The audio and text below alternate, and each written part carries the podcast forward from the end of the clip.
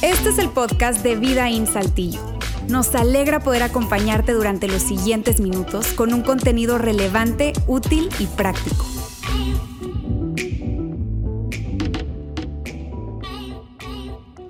Este pasado jueves 21 de abril, mi esposo y yo cumplimos 16 años de casados. Dios mío, aplauso por favor.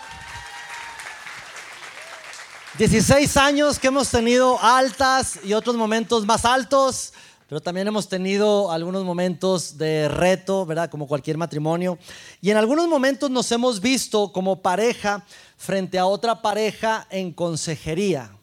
Y curiosamente nosotros nos dedicamos a esto, a dar consejería a personas, a parejas, pero también nosotros hemos necesitado consejería por algunos retos, algunas diferencias. Pero algo que yo he aprendido en estos 16 años y seguramente estarás de acuerdo conmigo, estés casado o no estés casado, es lo siguiente. Es que yo me di cuenta que ella ve las cosas a su manera y yo veo las cosas de la manera correcta. ¿Están de acuerdo conmigo? O sea, tú ves tus cosas como tú las ves, que es la manera correcta. En muchas ocasiones yo me, he repetido en la mente, e incluso lo he verbalizado, le he dicho cosas como, amor, si tú vieras las cosas a mi manera, todo lo que nos hubiéramos ahorrado en broncas, en problemas, en situaciones, dime si no. Claro que sí, porque si tan solo ella ve las cosas de la manera en como yo los veo, tantos problemas que nos hubiéramos evitado. Así que si tú estás aquí y me estás escuchando, estoy completamente convencido de que tú estás de acuerdo conmigo en que la manera en como vemos las cosas es la correcta, ¿sí o no?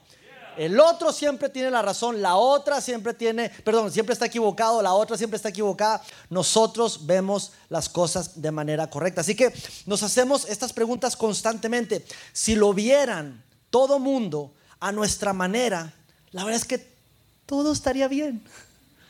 Tantos problemas que nos evitaríamos, tantas discusiones, tantos pleitos si tan solo las personas vieran las cosas a nuestra manera. Así que nos preguntamos muchas veces, ¿qué le pasa a la gente? ¿Por qué no piensan como yo pienso? Afortunadamente, afortunadamente, perdón, déjame decirte que hoy estamos arrancando una nueva serie. Es una serie que te va a encantar, te va a gustar. Son de esas series que tú necesitas sacar pluma y papel o tal vez tu teléfono para apuntar todo lo que vamos a ver. Por fin en la iglesia se va a tratar algo que me entiende, que estoy totalmente de acuerdo y que me va a ayudar en cuanto a las relaciones. La serie que hemos llamado es de, de la manera siguiente, lo ponemos en la pantalla. ¿Cómo lograr que las personas vean las cosas a tu manera? Chulada de tema chulada. Y si pudiéramos agregarle un eslogan o un, o un lema o un título a esta serie de cómo lograr que las personas vean las cosas a tu manera, le podríamos poner la cual es la manera correcta. Claro.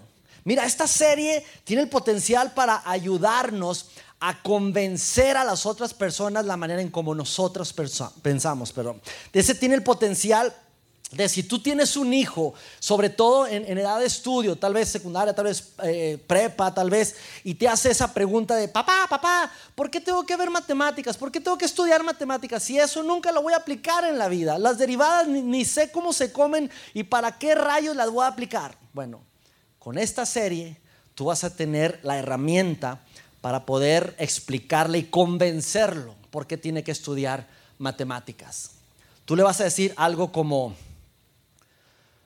Hijo, tú tienes que estudiar para el examen de matemáticas porque tienes que aprobar el examen, porque tienes que pasar buena calificación para poder sacar una buena nota y así pasar el año para poder sacar un buen título al final de la secundaria, tener un certificado de secundaria para poder pasar diferente a prepa y después de prepa vas a tener un certificado de prepa para poder estudiar una carrera. Después de estudiar una carrera tú puedes estudiar una maestría y con una buena maestría tú puedes agarrar un buen trabajo el cual te va a dar buenos ingresos. Si tú tienes buenos ingresos vas a tener un buen fondo para el retiro para que cuando estés ya retirado y ganes dinero me puedas mantener a mí. Y tú dejes a tu hijo adolescente calladito. y diga, no te entendí nada, pero bueno, tengo que estudiar matemáticas. Esta herramienta y esta serie tiene el potencial para poder convencer a tu suegra que no se meta en la educación de tus hijos. Ahora sí muchos sacaron un papelito para apuntar. ¿Cuántas veces tu suegra o tu misma mamá no se mete y te dice cómo educar a tus hijos? Cuando tú estás, educándolo de cierta manera y se mete, no, tú deberías decirle esto, tú deberías de hacer esto. Y ya, bueno, esta herramienta te va a ayudar a convencerla a decir, hey, suegra, no se meta más y tu suegra va a estar bien. Tal vez me da molesta, me da, me bueno, pero la, convenciste. Te va a ayudar a que si tú tienes ese, compadre o ese amigo que, que constantemente hace comentarios fuera de lugar o, te dice cosas que, incomodan o en las reuniones, esta serie te va a ayudar a cómo convencerlo de que ya se calle y no diga cosas incoherentes y piense como tú.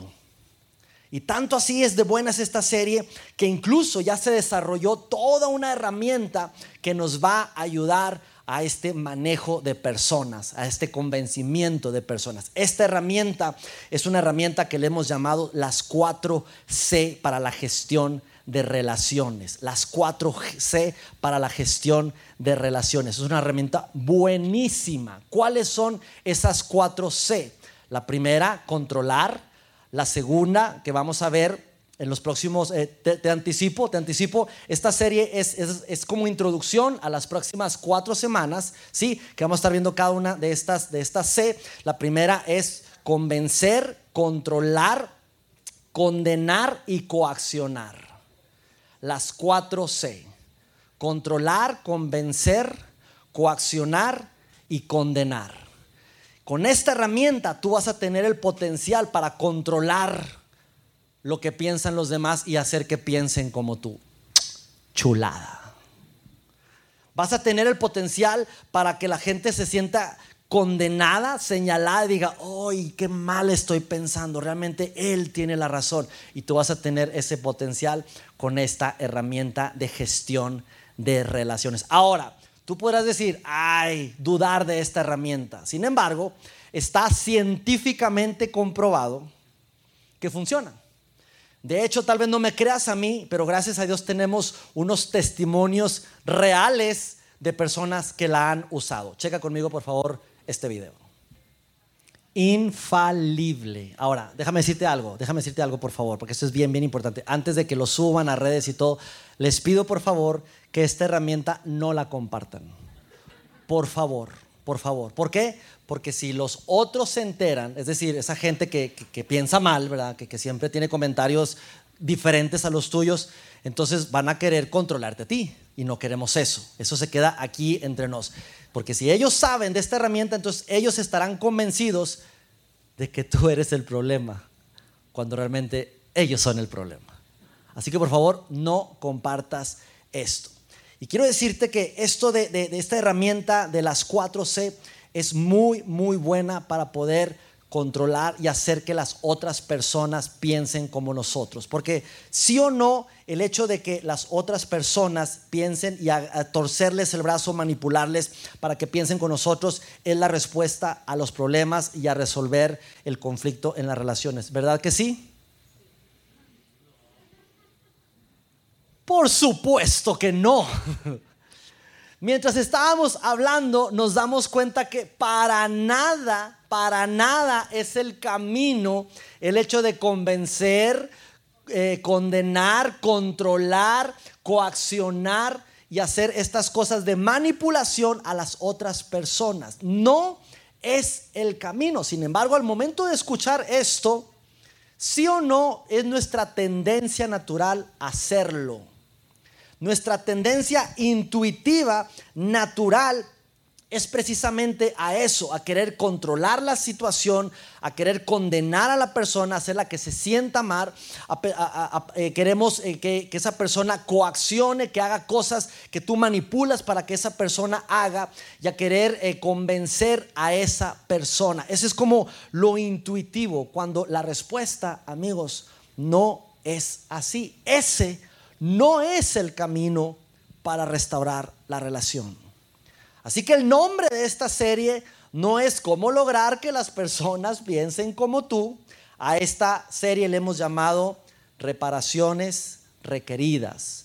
Hemos llamado cómo ayudar y cómo crear una guía práctica para restaurar las relaciones. Y los próximos, repito, cuatro domingos vamos a estar hablando de cada una de estas C y vamos a estar aprendiendo en el camino cómo restaurar relaciones. Una serie que no te puedes perder. Ahora, si tengo tu atención, a partir de ahora en adelante, ¿sí? dejamos a un lado todo el sarcasmo que iniciamos con esta reunión y pongámonos realmente qué es lo que tenemos que hacer como seres humanos. Como seres humanos, te repito, lo intuitivo es querer convencer a las personas, querer, querer condenarlas, querer coaccionar y querer controlar a las personas.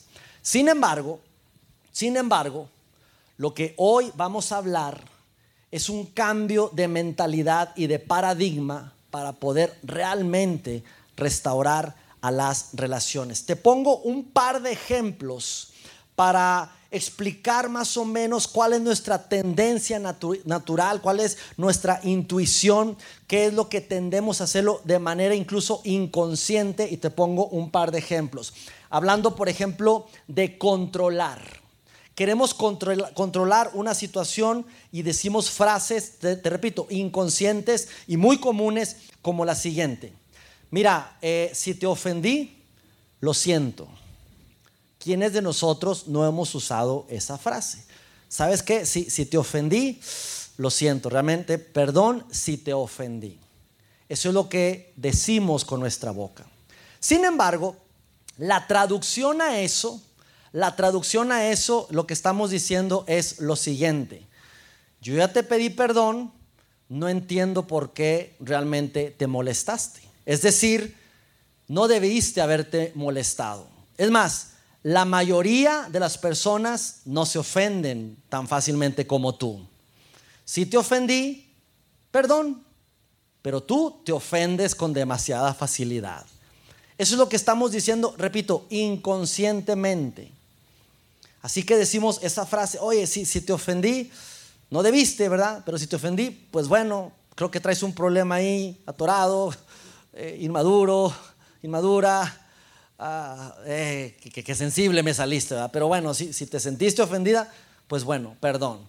Pero realmente lo que queremos es de alguna manera controlar la situación y decir, oye, no debiste eh, sentirte ofendido, la mayoría de las personas no se sienten así. Otra frase que usamos con, con demasiada este, ligereza es la siguiente, ¿sabes qué?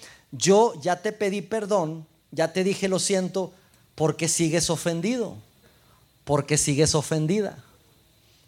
¿Cuántos casados hombres no estamos aquí y lo hemos aplicado? ¿Cuántas veces no hemos dicho, pues ya, o sea, ya le pedí perdón y sigue, mi esposa sigue enojada, o sea, ya, ¿no? Ya. Es más, reconocí incluso algo que no hice con mala intención, pero está bien, con toda humildad le pedí perdón y todavía sigue enojada o enojado. La traducción a eso, amigos, lo que eso quiere decir es lo que dije, yo ya te pedí perdón, ya hice mi parte, pero tú creo que no has hecho tu parte, tú tienes un problema con eso, creo que tú deberías estar bien y no lo estás. Y como no estás bien, obviamente hay algo mal contigo. Loser, casi, casi. Y te digo, muchas veces lo hacemos inconscientemente porque, porque simplemente lo decimos, wow, y es como de alguna manera tener el control de la situación y lo que estamos haciendo es no estamos ah, siendo conscientes de eso y queremos manejar el control de la situación. Y déjame decirte algo, si tú estás aquí en este domingo y no te consideras un seguidor de Jesús, Alguien que, realmente cree en Jesús y, que lleva una vida eh, siguiendo eh, de alguna manera sus principios, sus mandamientos.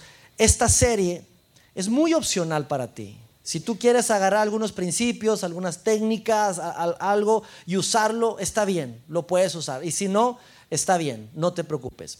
Pero si tú estás aquí y te consideras un seguidor de Jesús, para ti, para mí, es algo mandatorio. es algo que tenemos que hacer. Y yo sé que esto puede sonar un poco incómodo, pero es así. Si tú te consideras un seguidor de Jesús, esto es algo que tú y yo tenemos que hacer. Es un deber ser. ¿Por qué? Porque Jesús mismo no lo modeló. Dios mismo no lo modeló. ¿Qué hizo Dios con nosotros? Tú sabes, si tienes un, poco de contexto, había una relación, eh, esa, relación se fractura por medio del pecado, el hombre queda separado de Dios. ¿Y qué hace Dios? Busca la relación. Dios busca la relación, Dios nos busca, Dios busca tener una relación personal con nosotros. Dios quiere tener una relación personal con nosotros. Y ese modelo que Dios nos deja es algo que nosotros tenemos que hacer, perseguir esa relación que de alguna manera ha sido fracturada. Pero repito, no es natural, no es intuitiva. De hecho, reparar relaciones es una habilidad que se tiene que aprender. No es natural. Tenemos que estarla ejercitando y aprendiendo con el tiempo estarla ejercitando y aprendiendo con el tiempo. Y déjame decirte otra cosa. Jesús nos dejó un claro ejemplo de cómo hacer eso. Y a lo largo de la, de la, historia de la vida de Jesús, Él constantemente nos estuvo diciendo acerca de perseguir la relación. Ámense unos a otros, perdónense unos a otros.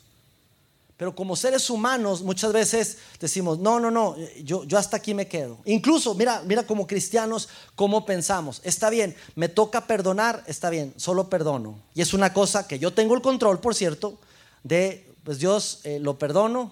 Sí, Dios no lo quiera, pero ojalá y lo atropelle el tren. Pero ya, decidí perdonarlo.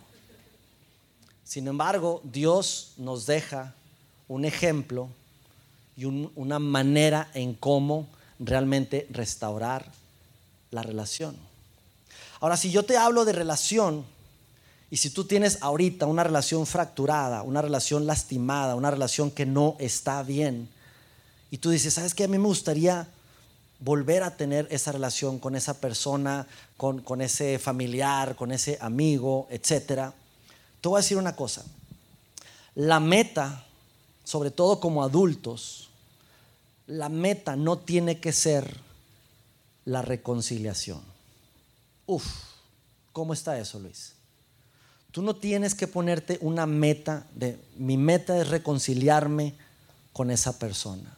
Te voy a explicar el por qué. Sobre todo si somos adultos, ¿sí? Porque si tú tienes una meta de reconciliarte con esa persona, de alguna manera lo vuelves un objetivo para ti, un proyecto para ti y esa persona se siente usada. Sí, porque al fin de cuentas se trata de tú estar en paz y tú sentirte bien. Y para eso, pues esa persona tiene que estar bien contigo. Así que si, si yo me pongo como meta la reconciliación, Él es mi proyecto de vida, mi proyecto de relación. Y esa persona se siente usada, se siente como, como proyecto. ¿Y quién quiere sentirse usado? ¿Quién quiere sentirse como proyecto de alguien? Así que mi consejo es, nunca establezcas una meta eh, para otro adulto. Porque la meta no es la reconciliación. Y aquí es donde puede ponerse un poco confuso, pero espero explicarme de la mejor manera. ¿Cuál debe ser la meta en una relación fracturada? La meta tiene que ser el cero arrepentimiento. ¿Qué significa eso?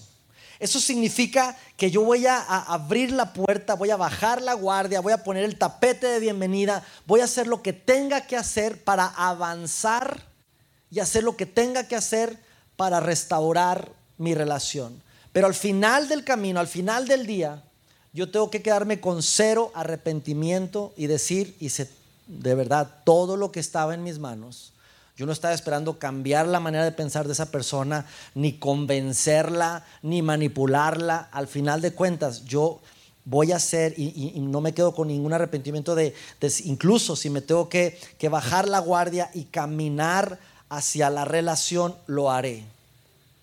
Y al final del día, te repito, quedarme con cero arrepentimiento, decir, hice lo que tenía que hacer de corazón y con humildad. Y te repito, Dios nos modeló esto. Y Dios nos estuvo hablando acerca de la reconciliación y cómo, cómo, Él quería hacer la restauración de la relación entre Dios y el hombre. Y Él mismo, habiendo esa brecha, dijo, yo necesito perseguir al ser humano. E hizo todo, todo por perseguirnos a ti y a mí. Dios pudo haber dicho simplemente, ¿sabes qué, ser humano? Te perdono. Te perdono por todo lo que has hecho, eh, quito a un lado el pecado y listo, perdonado, y vámonos. Pero Dios sabía que el perdón era solamente la mitad de la ecuación. El perdón es únicamente la mitad de la ecuación. El perdón, si lo quieres ver así, es simplemente un medio para lograr un fin. ¿Cuál es ese fin? La relación. Pero te repito, como cristianos nos han enseñado muchas veces a, simplemente perdonar y decir, ok, eh, yo lo perdono desde aquí en mi casa, yo lo perdono, pero ya no lo quiero ver nunca más. ¿sí? Y eso es lo que normalmente hacemos, pero ahí no se restaura ninguna relación. No hay ninguna reconciliación. Y lo que Jesús nos modela es perseguir la relación.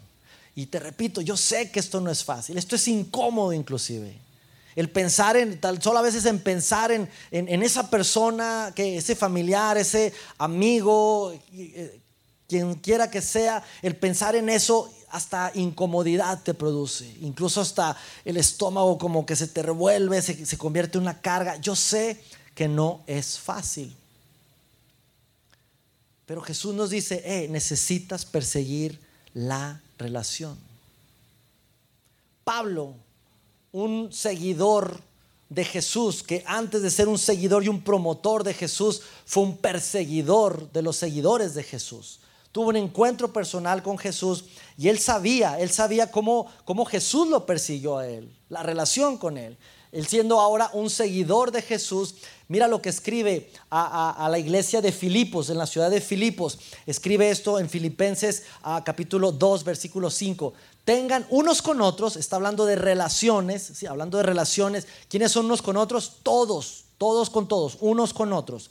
Tengan unos con otros la manera de pensar propia quien está unido a Cristo Jesús. La cosa entre ustedes, amigos, necesitan estar pensando de la manera en cómo nos manda Cristo Jesús, la manera en cómo piensa Cristo Jesús. ¿Y cómo es esa manera? ¿Cómo es que Jesús pensaba eh, que, interactuábamos, eh, que interactuáramos, perdón, entre nosotros los seres humanos?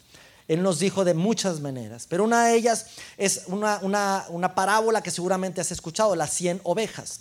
100 ovejas en un redil el pastor de repente las tiene guardadas, una se va, una se sale y Jesús dice, deja las 99 ahí y se va, persigue a la que se salió. Eso amigos, en aquella época incomodaba tanto a los fariseos, a los religiosos. ¿Por qué? Porque los fariseos, los religiosos de aquella época tenían sus leyes, tenían sus costumbres, así es la cosa. Así que si tú quieres estar bien, Simplemente e, esta es la manera en cómo hay que interactuar aquí. Pero si tú empiezas a pensar diferente, empiezas a desobedecer, empiezas a salirte, es tu rollo, es tu culpa. Tú te estás alejando, pues si te estás alejando, bye. Si tú quieres pertenecer, pues necesitas cambiar tu manera de pensar y pensar como nosotros pensamos y así es la cosa aquí. Sin embargo, Jesús dice, no, mi reino es diferente. En mi reino hay amor y en mi reino, si las 99 están bien, pues qué padre. Pero hay una que se salió. Y si se salió, el pastor no tiene que tener esa actitud de, pues bueno, pobrecita, ya sabe dónde está el rey Edil. Que compre un GPS y que regrese cuando ella quiera.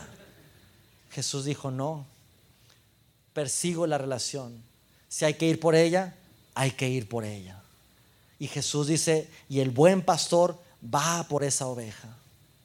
Esa es la manera en cómo debemos de pensar como seguidores de Jesús. Y en alguna ocasión Jesús dijo unas palabras que documentó un, escritor eh, muy prolífero, incluso con mucho conocimiento, un doctor llamado Lucas. Mira lo que escribió Lucas, palabras que dijo Jesús mismo.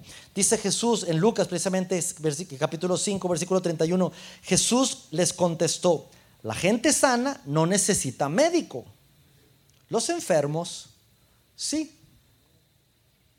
En una discusión o en una relación afectada, tú estás bien, la otra persona está mal. Tú estás en lo correcto, la otra persona está en lo incorrecto. Tú estás sano, la otra persona es la que tiene problemas, es la que está enferma. Así que, si tú estás bien, aparentemente, si tú estás en lo correcto, y entonces, ¿quién necesita de médicos? El enfermo. Y Jesús dice, ok, si tú dices que está bien y la otra persona está mal, bueno, los, los enfermos son los que necesitan un médico. Y sigue diciendo Jesús, no he venido a llamar a los que se creen justos, sino a los que saben que son pecadores y necesitan arrepentirse. Jesús dice, bueno, si usted dice que están bien, pues están bien, pero yo no he venido por ustedes, que por cierto están más mal que los otros, pero yo he venido por los que están mal. O sea, por ti y por mí. Jesús persiguiendo la relación diciendo, yo he venido por ti. ¿Por qué? Porque a Dios no le bastó con perdonarnos. Dios quería una relación personal contigo y conmigo. Y este tema, amigos, de relaciones, vamos a estar hablándolo por los siguientes cuatro domingos. Hoy simplemente fue una introducción y de alguna manera yo sé que durante estos minutos que estuve hablando y que hablamos de relaciones fracturadas, de hablando de relaciones rotas, es muy probable que a tu mente vino una relación que por ahí has tenido rota, fracturada, y vino el rostro de esa persona, el nombre de esa persona. Y si no fue así, te hago la pregunta directa y quiero que te hagas esta pregunta directamente, te lo hago a tu mente y a tu corazón. ¿Con quién tengo una relación rota? Es una pregunta que a lo mejor puede ser incómoda inclusive, porque a lo mejor es algo que, tratas de no recordar, que cada vez que piensas en esa persona te incomoda y, es, como muy, fuerte, incluso te, te produce malestar físico, malestar mental. Pero hoy quiero hacerte esa pregunta incómoda y que te la hagas. ¿Con quién tengo una relación rota? Y si a tu mente ya vino, vino un rostro, vino un nombre y un apellido, es porque entonces sí hay una relación rota o varias. Y entonces la otra pregunta que quiero hacerte es, ¿qué te impide intentarlo? Intentar restablecer esa relación. Qué incómodo esto. Qué fuerte puede ser incluso para algunos. Pero vuelvo a decirte lo mismo. Si tú eres un seguidor de Jesús, tú y yo tenemos que hacernos estas preguntas y tenemos que hacer algo. Jesús no lo modeló, perseguir la relación. ¿Y qué podemos hacer, Luis? Precisamente de eso vamos a estar hablando las próximas cuatro semanas. Cada semana una de las letras, de las palabras con la letra C es lo que vamos a estar hablando. El próximo domingo voy a hablar de la primer C. No te pierdas el próximo domingo. Pero si tú estás aquí y no tienes, repito, una, relación personal con Jesús, no te consideras un seguidor de Jesús, yo te animo a que vengas igual los próximos cuatro domingos, porque vamos a estar hablando. Y este tema, más allá de si crees en Jesús como el Hijo de Dios o no, es algo que nos puede ayudar para tener mejores relaciones y poder restaurar con las relaciones rotas. Así que el próximo domingo no te pierdas la segunda parte de esta serie. Mientras tanto, de aquí al próximo domingo, mantengámonos conectados. ¿Cómo podemos hacerle? Recientemente acabamos de hacer una alianza con nuestros amigos de YouVersion, que es la, Biblia, la aplicación de la Biblia más descargada a nivel mundial. Este, seguramente la, la, tienes en tu celular y si no la tienes, te animamos a descargarla. Y ahí vienen planes de lectura. Bueno, tenemos ya nuestro plan de lectura como iglesia, como Vida In. Así que durante la semana podemos llevar ese plan. Es un plan de 10 días. Simplemente escanea el, QR y este plan lo puedes llevar solo o lo puedes llevar con amigos. Puedes invitar ahí a otros amigos y estar con los devocionales diarios. No te va a tomar, no sé, más de cuatro minutos eh, este, el, leer el pequeño devocional y es precisamente el tema que estaremos hablando de cómo reparar y cómo restaurar relaciones rotas, que es, este, esta serie que está muy, muy buena. Mientras tanto, nos vemos entre semana ahí en la aplicación y el próximo domingo aquí a la misma hora. Si van a comer, que tengan muy buen provecho. Chao, chao.